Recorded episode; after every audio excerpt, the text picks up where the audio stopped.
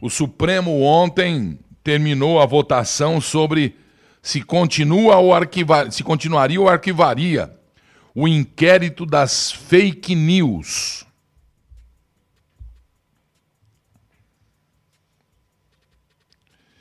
E resolveram, por nove votos a um, mas não são onze? É que o autor da presepada não se declarou, ufa, se declarou impedido. Mas o Toffoli também deveria, porque é peça interessada, não pode votar. O Gilmar Mendes também deveria, porque é peça interessada, é, é, é não poderia votar. A dona Carmen Lúcia, que negou o habeas corpus para a moça que está presa lá, com a alegação de estar ferindo a lei de segurança nacional, também não poderia votar, porque é. E nada poderia ter sido feito diante deste inquérito, porque, senhoras e senhores, se estão votando a legalidade ou não do inquérito das fakes, é porque ela é ilegal. Porque se fosse legal, não haveria necessidade de se votar se é ou não legal ou ilegal? Ou a dúvida tende para que lado? Já começou aí a ilegalidade. E eu volto a dizer: eles estavam ontem, anteontem, semana passada, eles estavam com um inquérito de fake news, misturando toda salada, misturando os ingredientes de um processo legítimo que deveria ter sido aberto pela Polícia Federal.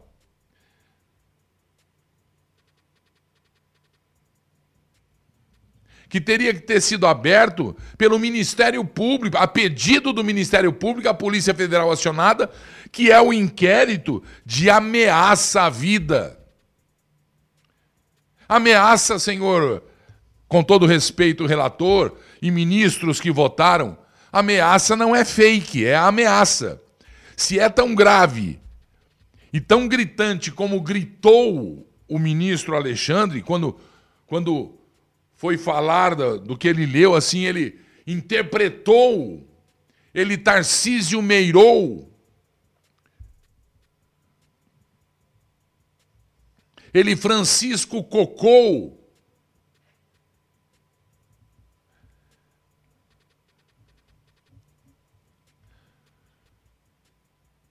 Não é fake news.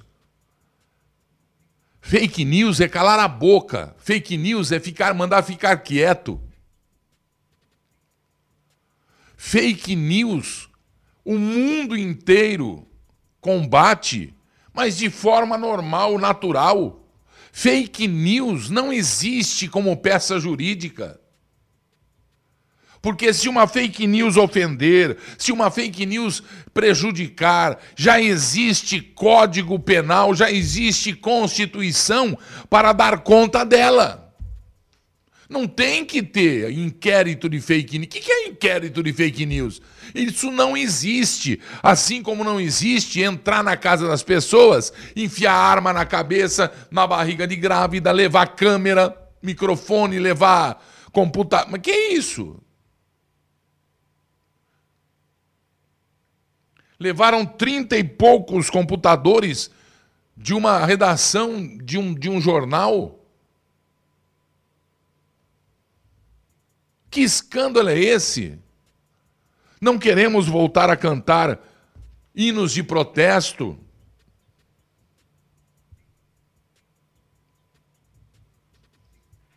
Fazer de novo poemas nas primeiras páginas dos jornais.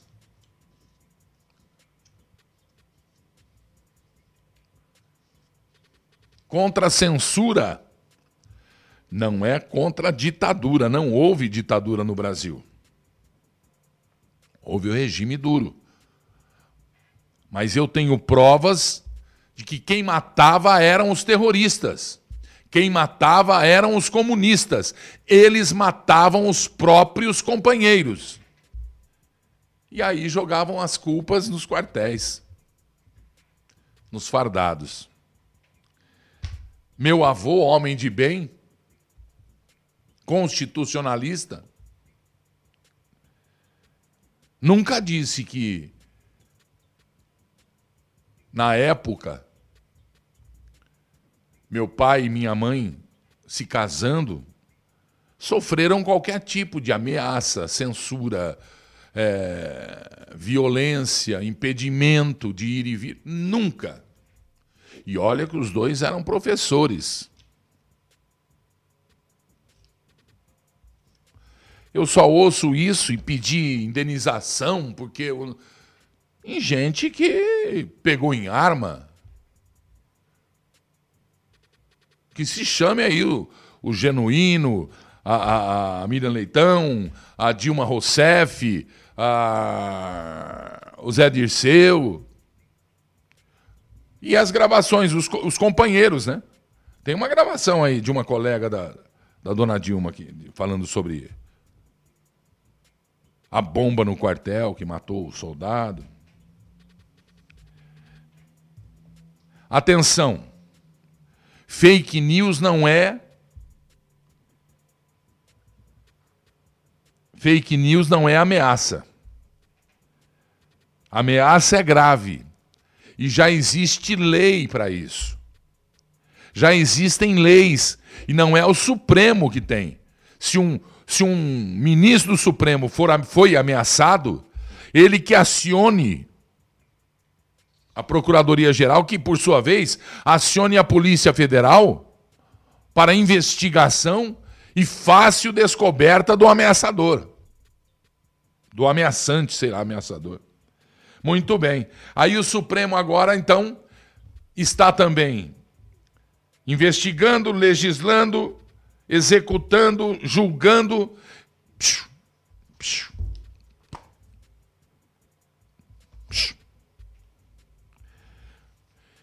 E, surpreendentemente, quero aplaudi-lo, agradecer em nome do Brasil, deu uma aula e fez com que a nossa live de hoje se chamasse O Voto que Quebrou, é?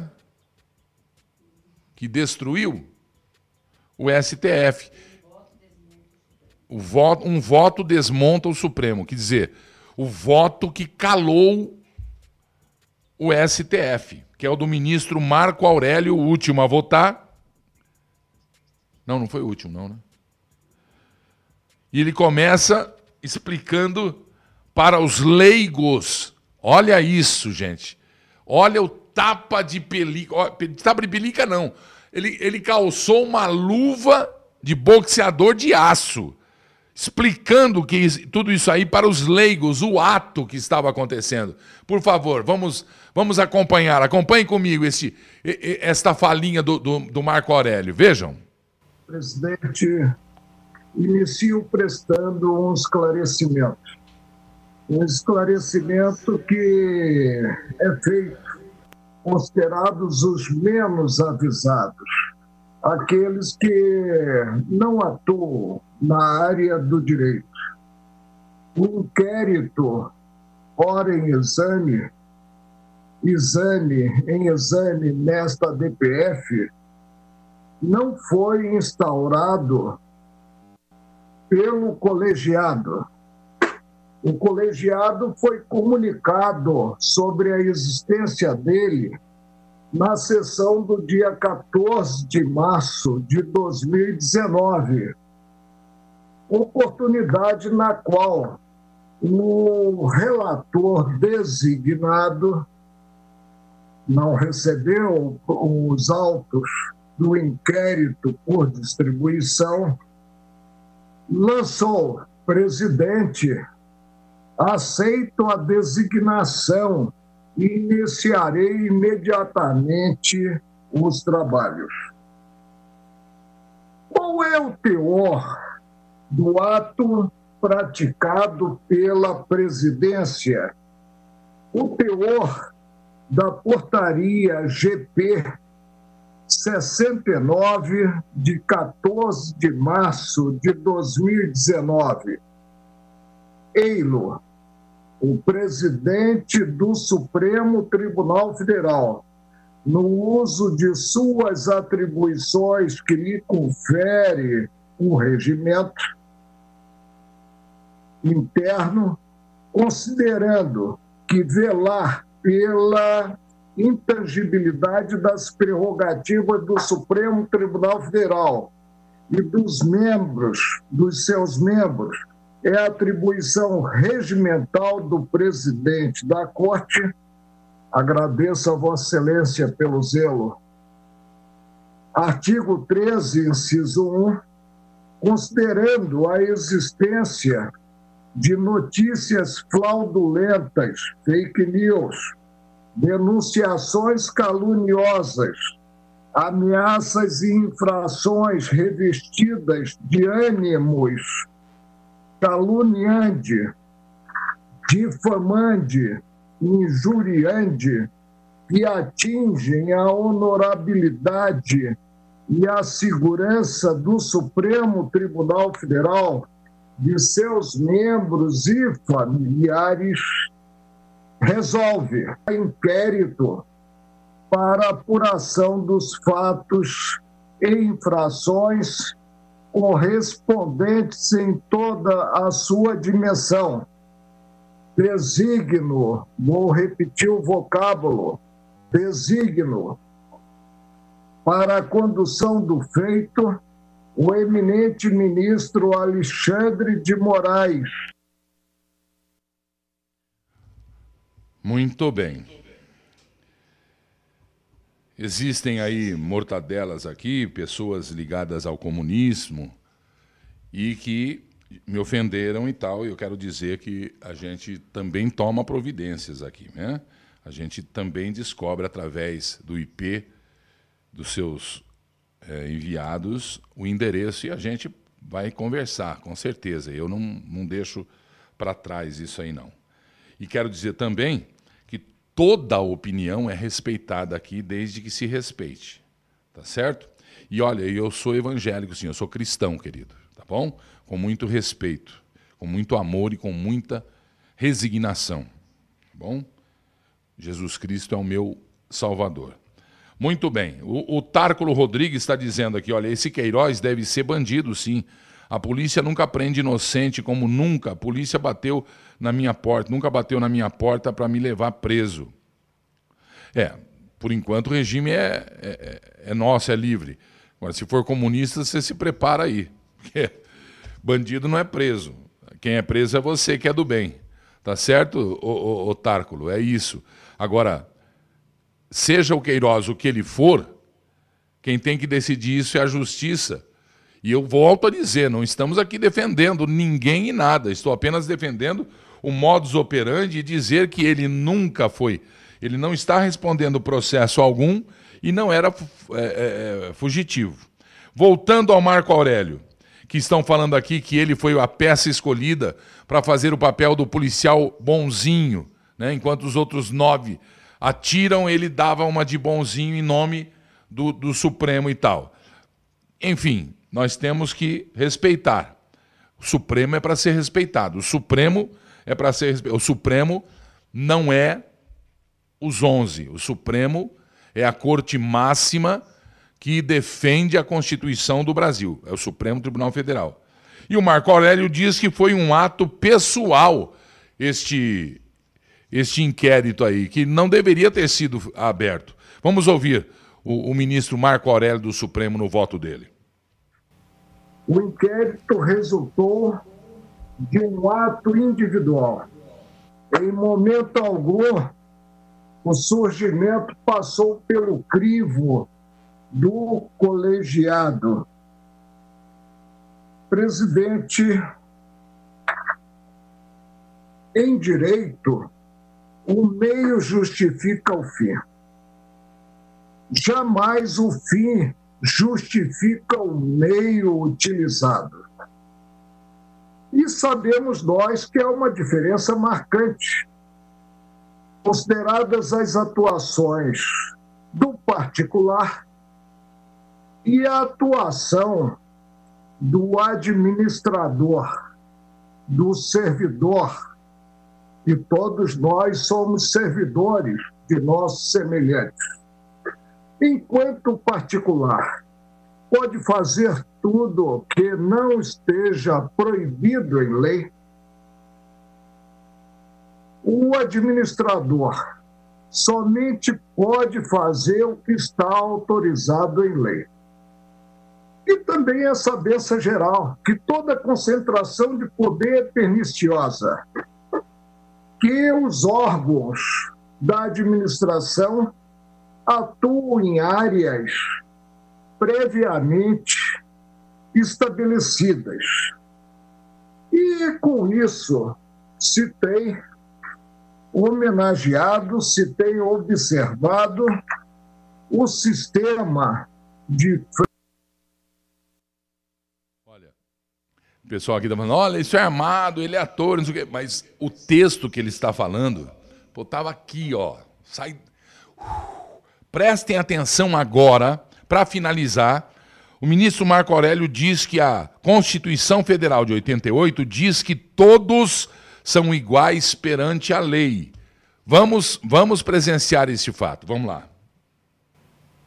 A minha ex-colega de UNB, a minha ex-colega de trabalho no Tribunal Superior do Trabalho, doutora Raquel Elias Ferreira, e assim a conheci antes do casamento, depois tomou o apelido do marido, ou seja, o Dodger, teve oportunidade de pronunciar-se no inquérito 4.781 o momentoso inquérito 4.781 afronta ao sistema penal acusatório instituído pela Constituição. O inquérito 4.781, em matéria de competência para instauração e condução, fere o sistema penal acusatório instituído na Constituição de 1988 em seus pilares fundamentais. Com efeito, a Constituição de 1988, ao estabelecer o primado da democracia, também instituiu o sistema penal acusatório, e um conjunto de garantias individuais necessárias para assegurar um julgamento penal justo como juiz natural. E aqui o colega relator deste inquérito aceitou a designação verificada, passando a encerrar um verdadeiro juízo de exceção a anterioridade da lei penal, o contraditório, a ampla defesa, o habeas corpus e o devido processo legal.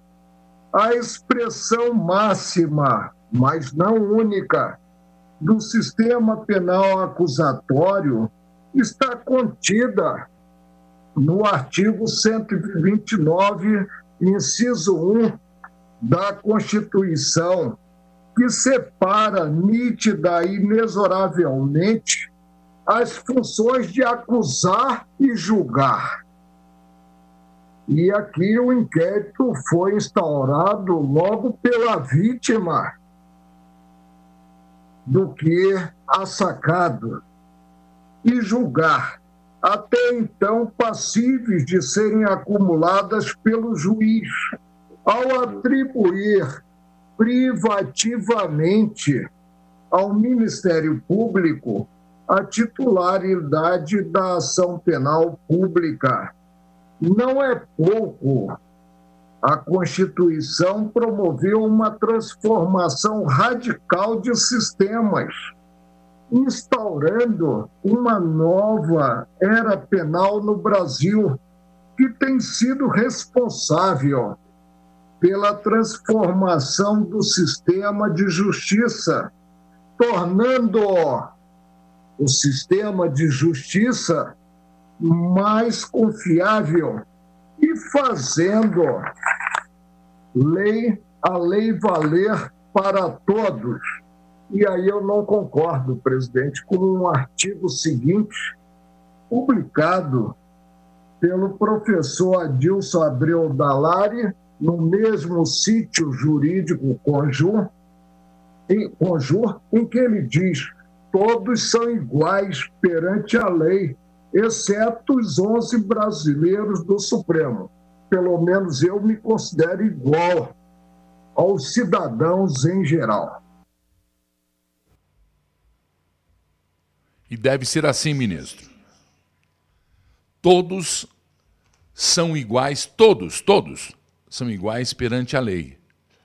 Então a lei não deixa que um servidor público, por exemplo, ganhe casa, carro, motorista, lagosta, vinho, é, viagem, primeira classe e, e, e se sinta um ser de primeira qualidade, de primeira categoria, enquanto nós aqui embaixo nos viramos para não ser de décima categoria. Tá certo? Então é isso. Eu quero que Deus abençoe você. Ele deu o voto dele contra o inquérito das fake news. Repito, fake news é tentar impedir que coloquemos nossas opiniões, nossas manifestações livremente, como garante a nossa Constituição. Agora, ameaça, aí já é uma outra coisa muito mais séria, quer dizer, tão séria quanto impedir a nossa é, manifestação de opinião e deve ser tratada pela polícia, não pelo Supremo.